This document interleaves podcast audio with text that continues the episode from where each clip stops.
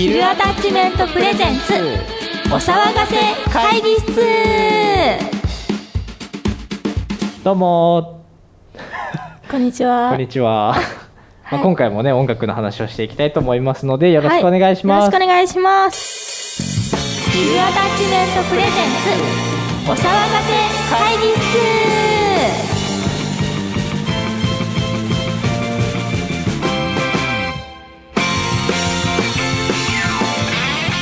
はい改めましてこんにちは小野愛です。岡添圭一です。この番組は日常の小さな疑問をエンタメに変えちゃう会議をコンセプトにお送りする議論系ポッドキャスト。はいパーソナリティはアニソンタイアップを目指す音楽制作チームヒルアタッチのメヒルアタッチメントのメンバー。あ大事なところで噛んじゃったね、えー、ミュージシャン小野大とテレビマン兼作曲家の岡添圭一と今回もゲストで横田智樹くん来ていただいております。お願いしますイエーイ。はいそれでは、えー、よろしければぜひ最後まで小野大と岡添圭一と横田智樹と はいお付き合いください。お付き合いください。小野大です。岡添圭一です。せーの。お騒がせ会議室。なんていうか僕は今えっと最近本当毎日吐きそうなぐらいずっと悩んでるうんうん。やばいね。そうなんだ。ずっと悩んでる、うん、いろんなことねだからその中で一番でかいのはえっと、クリエイターをこう、まあ、ミュージシャンをそれで楽しめる理由というか、うん、えっと、それこそ好きだからっていうのが一番大きいのは間違いない、うん、えっとねそれって対自分じゃないですか。そうだね。そこに関しては自分だね。じゃあ例えばじゃ対人じゃないですか結局、うん、そうそうそうそうそうそう。そうなんだよね,、うん、ね。そこを考えた時に、うん、僕が一番今自分が欠落しているところは何か考えたんですよ、うん、人の痛みだと思うんですよね。はいはいはい。僕人の痛みがちょっと弱くてあんまり分かってなくて。共感能力が低いってこと？いやっていうか知らない、うん、早い話だじゃあ例えば、えーと、と自分が果たして本当にその音楽を聴いて辛い時期に救われたんだっけとか、うん、はいはい、はい、ラジオを聴いてそれが励みになったうん。あまりにも自然なことすぎてそこが、はいはい。あまりあもちろん多分事実そうだと思うんだけど、うん、それが、えっと、自然すぎて、はいはい、なんかそこに対しての感受性が弱い、うん、例えば本当に、えっと、僕がずっと教えられてたのはお前がやってる仕事は人に向けてやってることだはいはいはいだよっていうのをずっと教えられてた、うん、そう考えた時にあれ本当にこれを聞いた人は元気になるん。だろうか、うん。この今自分がやってる放送を聞いてる人はどういう気持ちでどういうふうに思って果たしてこれが本当に救われる人がいる、うん、もちろん。形としてそういう人がいるのは事実なん。だし、でもそれはあまり事実として自分の中に入ってこない、う。ん、なんかっていうのがすごい悩んで、はいはいはい、そこに関しての見解を聞きたい。うん、その誰かのためにっていう部分とか。リアルにそういうことがあったのはいはいはい。なるほどね。多分陶器は多分そこがいいなと思います強い。なんていうか。さっきのあ親親のね、うん、親の痛みじゃん。いや金って。本当にわかります。そこに対して報いたいっていう思いがあるっていうのはすごいとそれは親の親もそれを望んでるだろうあだからこそバイトしなくていいだろうし、まあ、すごいね。対お客さんって考えた時にそこはどうどういうふうな捉え方をしてるのかなみんなはお客さんですよね。うん。なんか個人の意見だけどそういうのはあんま考えてなくてなんかうちうちはねなんかその感受性っていうよりはよりは自分がこういう気持ちだからなんかお客さんにも伝わると思ってて、うちは。なんかそそういうのがなんか強い気持ちだと一生懸命やってるとやっぱ人にも伝わるじゃん。あこの子一生懸命だから応援しなきゃ、うん、みたいなのが、人って心が生まれるわけよそこで、うん、だからそう考えるとその心自体が気持ち自体が強ければ強いほどお客さんにも届くって思っていて、だからうちはあのもう一人でも多くの人が私のファンになってくれれば嬉しいよってことをいつもラジオで伝えてるんです、それが強いからその分かってくれる人は絶対ファンにもなってくれる、そこはもう嬉しいなっていうのがある、そういう気持ちが大切だと思う、はいはいその分かってくれる人だけにでも届けばいいなっていう、そうなんかそうそういうこと。欲が多分強くなれば強くなるほど落ちてくから、うん。確かにねそう。うん。お客さんが欲しい欲しい欲しいみたいな感じだとお客さんも引いちゃう。やっぱり。そんなグイグイ来られそんなグイグイ そんな欲すごいなってなっちゃうからそうじゃないと思ううちは。いやでそのお客さんがどうこうっていうのは、えっと、もっと根本的にそれこそ自分の精神的な面で何の、えっと、だからだから愛の言う通りで、うんえっと、もっと根本的に果たして人が喜ぶかどうかっていう。お客さんがつくかどうかじゃなくてうん。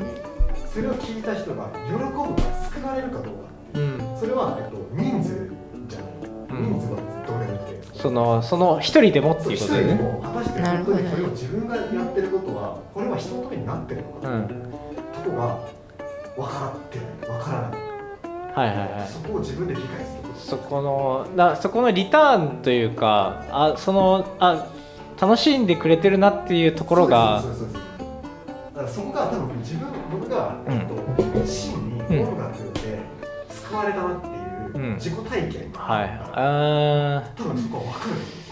ーはいはいはい。そっか。そう実際に自分がそういうのないかいらやあったと思うんですけど、多分あったんですよ。あったけどでもそなんのかちゃんと分かってないもうなんかし心の底からああ元気になったっていうのがないんだね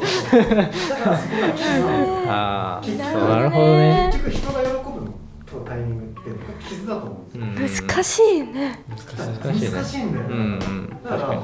そう多分これは考えすぎって言われたら、考えすぎだと思う。でも必要なことだと思うんだよね、まあね。人の痛みに寄り添う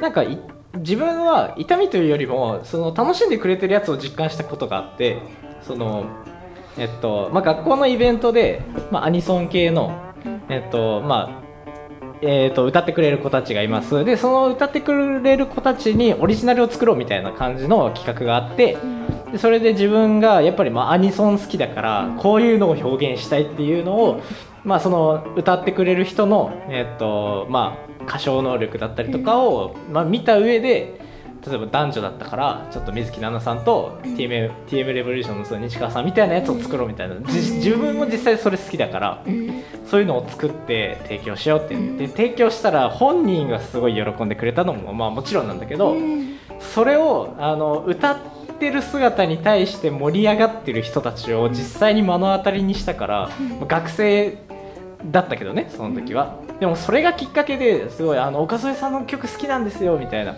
感じになってくれたりっていうのがあるからなんかそこにそこの部分知ってるから余計やめられないんだよね多分。そこのあのそこの一瞬だけの報われた感。作る時間はすごい時間かかるしどう歌詞どうしようとかうんこういうメロディーいいのかなとかアレンジどうしようって悩んでる全ての 悩みがその一瞬だけでパーって晴れ上がって。いやそれは確かにそうん。なんかそういうのはあるかな。でまあもちろんそのシンガーソングライターっていうかその歌ってくれる人が作詞したやつに対してその曲をつけて、まあ、その人が喜ぶのはもちろん嬉しいんだけどそれを実際に自分も一緒になって表現してで聴いてくれるっていうのが、うん、やっぱそういうのが考えすぎだよ。考えすぎではないのよ じゃあ人の痛みが分かってる子と付き合えば？あそういう付き合いじゃなくてにに 人間付き合い、あのうん。仕事の付き合いとして。そうだからちょっとそういう話をちゃんと聞いてみようと思って、うんうんうん。ね最う近、んちゃん。と,、えー、とそこに対して救われたっていう人の話だとか、はいはい。でも一個そう岡添さんが今言ったのは、うん。そううんそれは確かに十分うん。自分にもそういう体験があったらいいな、そうそうここはそうあのこれは多分自分自身のうの分析だからまあねそこはね自分だけどね。うん。すごい大きなヒントになりましたうん。だからその元気を与えられてるかとかは分かんない。でも楽しんでもらえてるなっていうのは分かった。そう。そう。あ好きな好きなんですって言われるともうもうねふわーってなってね。報われた感がすごいやっぱ頑張ろうってなった。うん。アニソンにこだわる部分もそこかもしれない。やっぱり好きを好きな部分を表現してそれがそのまま帰ってきたのが超嬉しかったその時は。だからそれがだいぶ転機になってる。そのアレンジが上手くなった時もそこだしすごい向き合ったなって思った。一回僕そういう体験してみたいんですよあーなんか僕がやってることって全部そのリアルにお客さんの顔があんま見えないうーんそうだね。確かに。僕演劇やってた時に、はいはいはい。その時にね、うん。えっと、すごい面白かったですって言ってくれたんですよ、うんうん。来年の時、はいはい。その時の来年の時めっちゃ頑張ったんですよ、うんうん。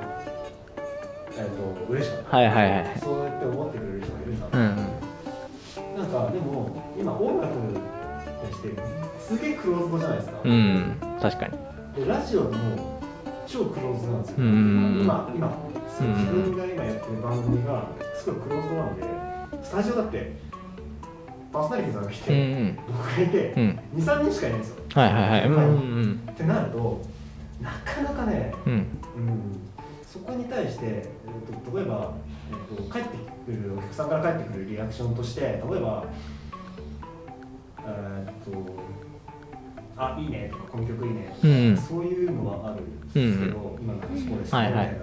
それがなんだろう。これは多分欲張りなんですけど、うんなんかうーん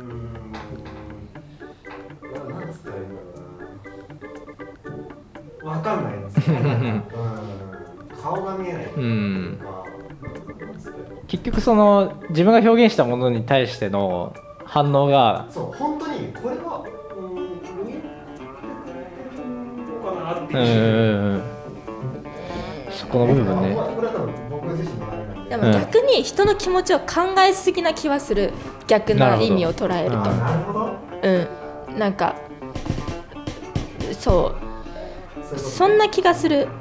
それが多分考えすぎにつながってると思う。なるほどねうん。逆に。うん。だから顔が見えるとか見えないとかは関係ない。うん。正直。うん。その気持ちをつかむかつかまないかうん。だと思ううちは。うん。でも結構なんかそういう部分って体験すること自体がやっぱりレアというか、そういうのばっかりだと逆にやる気にならないよね。そのちょっと返しただけでなんかあそれはそう。そうそうそうそうそうそう。うん。だから何でもかんでもすぐに褒められたりとかっていうのはあのその時の価値観が変わってきちゃうから。やっぱお腹鳴っちゃう。うん。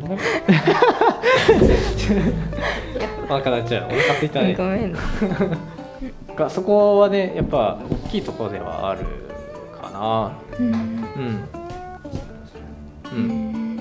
そういうのがあるからこそやっていけるっていう部分はあるかも。だからともきもこれから作った曲が誰かに評価されたりっていう風になった時にもうねうわもう一回これ味わいたいってなるから。めちゃめちゃやりがいえそうそうそうそうそう。絶対に続けたいって思っちゃうんだよね。そのその時々が辛くてもそのその時の一瞬だけあれば本当にそれがあの自分のねあの続けていける原動力にはなるかなって。そうですよね。裏方仕事って基本評価される仕事じゃないですよ。そうそうなんだよね。結構それは多い。うんそうなんです。それ言われました僕、んあの森本先生に。あ本当ずっと言われてたあの裏方なんて評価される仕事じゃないんだうんそうだねあああいうの自分を殺せってうんずっと言われてましたね。自分を殺したやつが、うん自分を殺すなんてダメだと。うん確かに。うんやっぱでも今は裏方も評価されるような時代になってきてるからちょっとそのクリエイターの人たちが尊敬されるような、うん、時代にはなってきてるからねそこはでも嬉しいかもしれないねクリエイター自身にしたら、うん、うんあこの曲作ってる人この人なんですねみたいな。そのアーティストだけじゃなくてこの曲はこのでもやっぱりそれが結構作曲したいって思ったきっかけではであったかな。まただなんかその水木奈々さんが好きだったからで水木奈々さんの作ってるというか歌ってる曲があまたその、まあ、エレメンツガーデンっていう音楽の制作グループが作ってる世界観がやっぱりかっこいいって思ってでなおかつその代表の上松さんっていう人がすごいもう尊敬してるからそれがきっかけっていうのもあるし作曲をするきっかけ。なんかそっちのそのクリエイターの嬉しい気持ちっていうのを実際に学生の時に実感したのがやっぱでかかったかな。うん。そういうの大きいよな、うん、確かに。でも作らないと意味ないからね、まあ確かに、うん、結局行動しないことにはうん変わりないからその売れるか売れないかは別としてって自分がまず行動してっていう。うん。でそこからだよね。売れるにはどうしたらいいかとか、うん。うん。うん、で自分はこうしたいみたいな。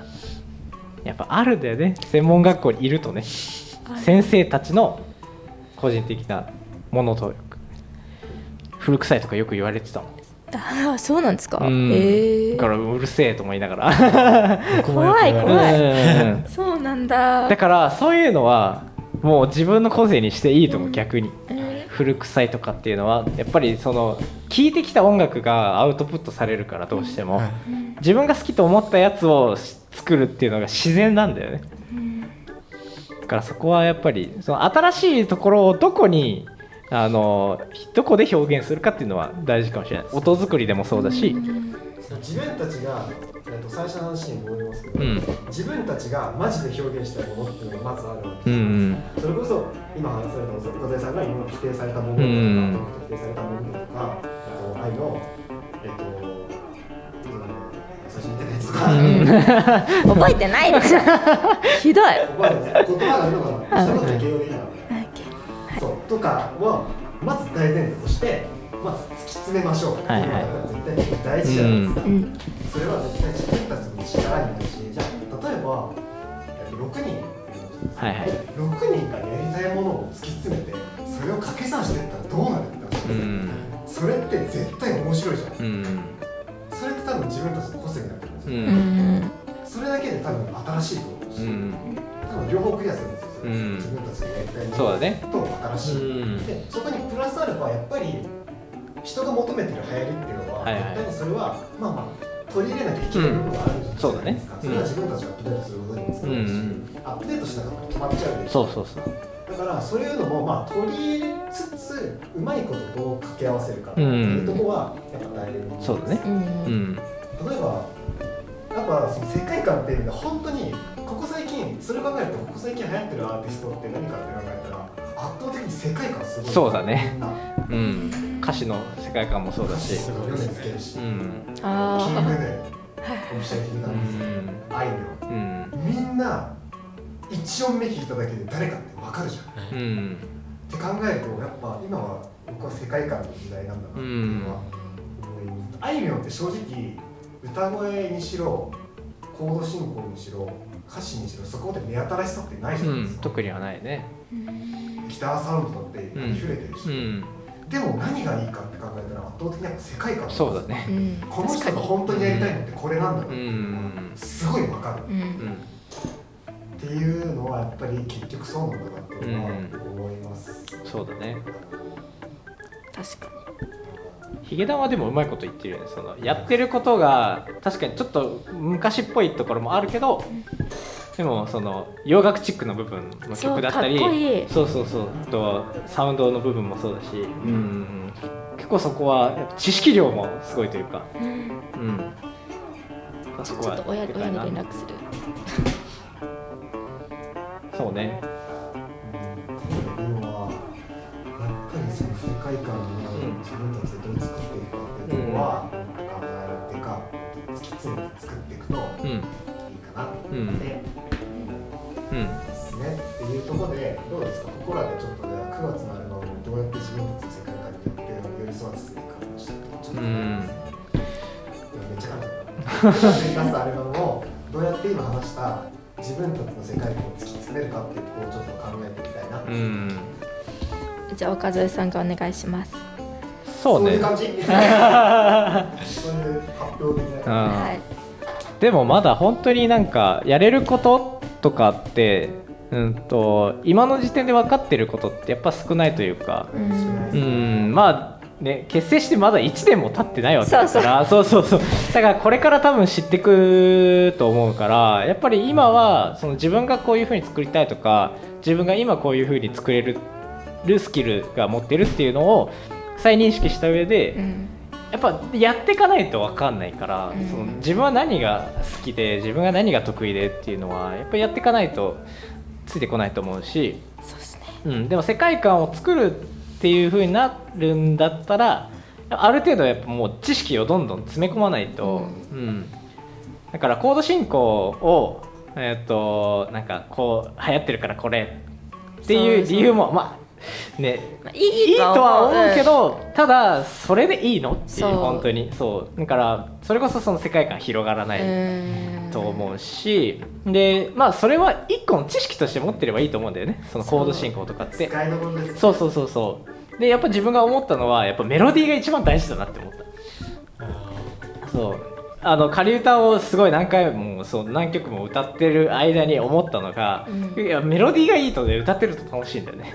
うん。歌ってるの楽しいし聴いててすごい聴き心地もいいしあのあいいメロディーだなみたいな。でコードとかそういう理論的な部分にこだわっちゃうとここなんか変じゃないですかみたいな感じに。で自分も気に入ってなかったりするからやっぱりまずはそのベースとしてメロディーラインがあってっていうのが、うん、一番そこが多分表現されるべき部分かなっていうのを思う。そのアレンジに関してもギターのここのリフのメロディーがいいとか。うんうんそうだね。ベースのここのフレーズがかっこいいとか。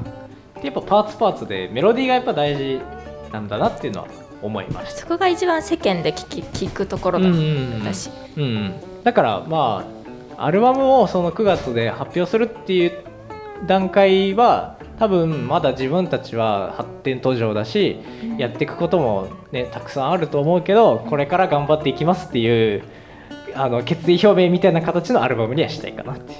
そうそうそうなんか個人的に思ってるのはうん。一、人一個でいいんでアルバム中に自分のこだわりを入れてほしい、うん。そうだね。っていうのはちょっとうん。どういう形でも例えば愛だったらこのピアノのフレーズはもう私にしかできないからああなるほど。どっかに入れたい。ううんあのアアルバムの9曲うん急た9遽曲中1小節でいいのよ。例えばさ友樹だったらこのメロディーだけはもう絶対に外したいんですとか土井さんだったらもうこのフレージングは絶対とか、うん。タツとかとケースだったらこの音だけはどうしてうんも出たいとか、うん。そういうのを一つでいいから入れてみてほしい。入れたい、とはねちょっと思ってうんるんですよね、こだわりの部こだ分とにかく多分今の自分たちで絶対に外しちゃいけないのって発展途上だからこそこだわりって外しちゃいけないそうだね。うん。それはあの人が見た時のフックでもなるし、うん。多分それがないと続かない、うん。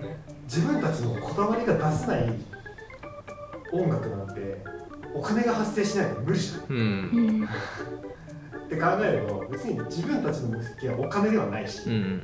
て考えるととにかくまず自分たちのこだわりをとことん出せる場所うん。にしたい、うん。してやりたいし。俺が曲を作れない以上いつかまで頑張って作る作るのは楽しいけど、うん。あの本当に他のみんなに比べたら低い分、うん。そういう場作りとにかく自分はしたいなってまあそうね。うんとにかくそういうのをこだわれるものにしたいなっていうのがです。ね。ただそれがまああのその自分で今はできないけど作れるようにするっていう部分でもお互いの尊重し合えるきっかけにはなるというかその曲作れない人がなんで曲作らないんですかっていうのその曲を作る人の気持ちはわからないから。うんそうそう。確かにね今気分的に出ないんですって言ってもさえ？みたいなね。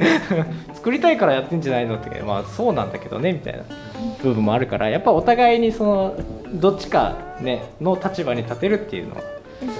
大切だねこれからやっていくにし関して。はじゃあ愛ちゃんどうですか？急ですね何がですか？だってそういう感じにあの回し始めたの愛ちゃん。あそう私。そうアルバムに関してというかまあ今後みたいな。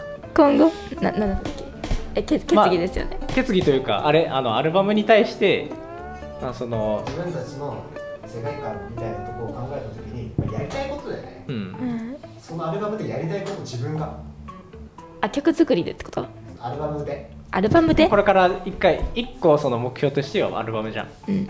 でその今まで話してたその世界観とかその自分がやりたいこととかっていうのを踏まえてじゃあアルバム作る時にはこうしていこうみたいな部分ををなんかまあ提案的よ提案、うん。提案？なんかまあ今私こういうことしたいっつって。いいうん。他にないええっとあ私一個やりたいことがあって、うん。アニメとブラックミュージックを一緒にする。ああなるほどねアニメソングとうん。ブラックミュージックを一緒にする、うん。っていうことが学生の頃からちょっと憧れを持ってたんですよ。なんかなかなか、まあ、たあるとはいえ、うんそんなにないじゃないですか。ないね。アニメはもうポップみたうんいはいはいはい。なのがあるんだけど、まあ世界観は。世界観はもうそれに定着しすぎてるんじゃないかなっていうのが自分で思ってるので、アニメとブラックミュージックを一緒にしちゃえばまた新しい世界観が生まれるんじゃないかっていうふうに私個人とは思ってる。からそれをやりたい。その音楽に合うアニメとかもね。そう。ん。だから結構アニソン的なやつ入れようとしあそうそうそうそう。それを入れる。でもまあ愛ちゃんが作る曲でっていう風な感じでも全然いいし、でもそれこそなんかオリジナリティというかそこは出そうな気がするね。ううん。んブラックミュージックに関しては知識浅いから。そうそこは勉強しつつっていう感じかもしれない。それがもしかしたらそれがヒルアタッチメントっていう音楽のあの、ね、シーンになるかもしれないし、そう、うん。まあ、例を出すと、まあ、もう解散しちゃったけど、スマップ。はいはいはい。スマップってあのどこにもないメロディー、うん。もう絶対被らないようになんかプロデューサーの人とかがもうやったっていうふうに聞くんですよ。私からすると。そういうのを考えた時にまあ最初は真似みたいになっちゃうかもしれないけど、そうじゃなくて、まあ、オリジナリティを作っていいきたいなっていう意見です私からすると、それはいいと思うすごく、新しいし。うん。何でもつなげちゃえばいいと思う。そうだねまあアニソンなんてミクスチャーの文化だから。そう。その混ざって混ざって楽しくないと意味ない。うん。本当に。うん。だから愛ちゃんはそういう感そういう感じにしたい、じともき最後に。えーっと僕は まあその世界観の話でいくとやっぱり今までと同じように作ってちゃダメだと思うんですよ。うん。であと一つ思ってたのがあのなんかやっぱり電子え？なんていうんですかね生楽器はいはい。うんうんばっかりじゃないですか、うんバラードがうん、うん。まあ、メインでそうだね。やってるじゃないですか。うんでまあ周りにもうん。バラードを作るっていうイメージもついちゃ、う。んつき始めちゃってるじゃないですか、それがなんか最近嫌に感じていて。ああなるほどあーなるほど。ね そのイメージがついちゃうのが嫌だなって思って、ううん。だから、オールジャンル作る人になりたいんですよ、はいはいやっぱりうん職業作うん家として、うんなんであの今まで作ったことのないよううな曲、ん。らしいんせうんはいはいはい。ちょっと四つ打ち的なねその。その電子音だけで作った曲みたいな。ちょっとチャレンジをしたいと。チャレンジをしたいいう感じ。なんで。そこにトモキのエッセンスが残ったら最後。うんうんうん。はい。だからまあ一個そのバラードっていうのが、まあ、言われるんだなっていうのを、まあ、武器にしといて。あそうです。そうそういや嫌だってわけじゃないんですけど、うんうんうん。それを武器っていうふうにうん。持てるのはす嬉しいことなんですけど、うんうんうんがそこの土台としていろいろできるようにしてそれだけじゃないよっていうのをやっぱり見せていきたいというか、ん新しい曲うん作ったことない曲作りたいなっていう、すごいいいと思う。うん。うんてな感じですかね。うん。はい。まあだいぶ話しましたけど。うんっていう感じでまたこれからもまあ音楽についての話はねまたみんなでしていこうかなと思いますんで、はい。ありがとうございました。ありがとうございました。ましたせーの。ヒルアタッチメントプレゼンツ。オリジナル間違えたお騒がせか。うん。いいよ。せーの。ヒルアタッチメントプレゼンツ。お騒がせ会議室それではここで CM です。あ荒川区って荒川は流れてないんだって。そうなの？うん。荒川区ってさ23区で唯一スターバックスないんだって。そうなの？あとさ荒川区中高年アイドルって知ってる？知ってるよ。荒川区の地域活性化を応援するラジオ番組だろ？そうなの？なんて番組？あなたのおかげで毎週金曜日放送中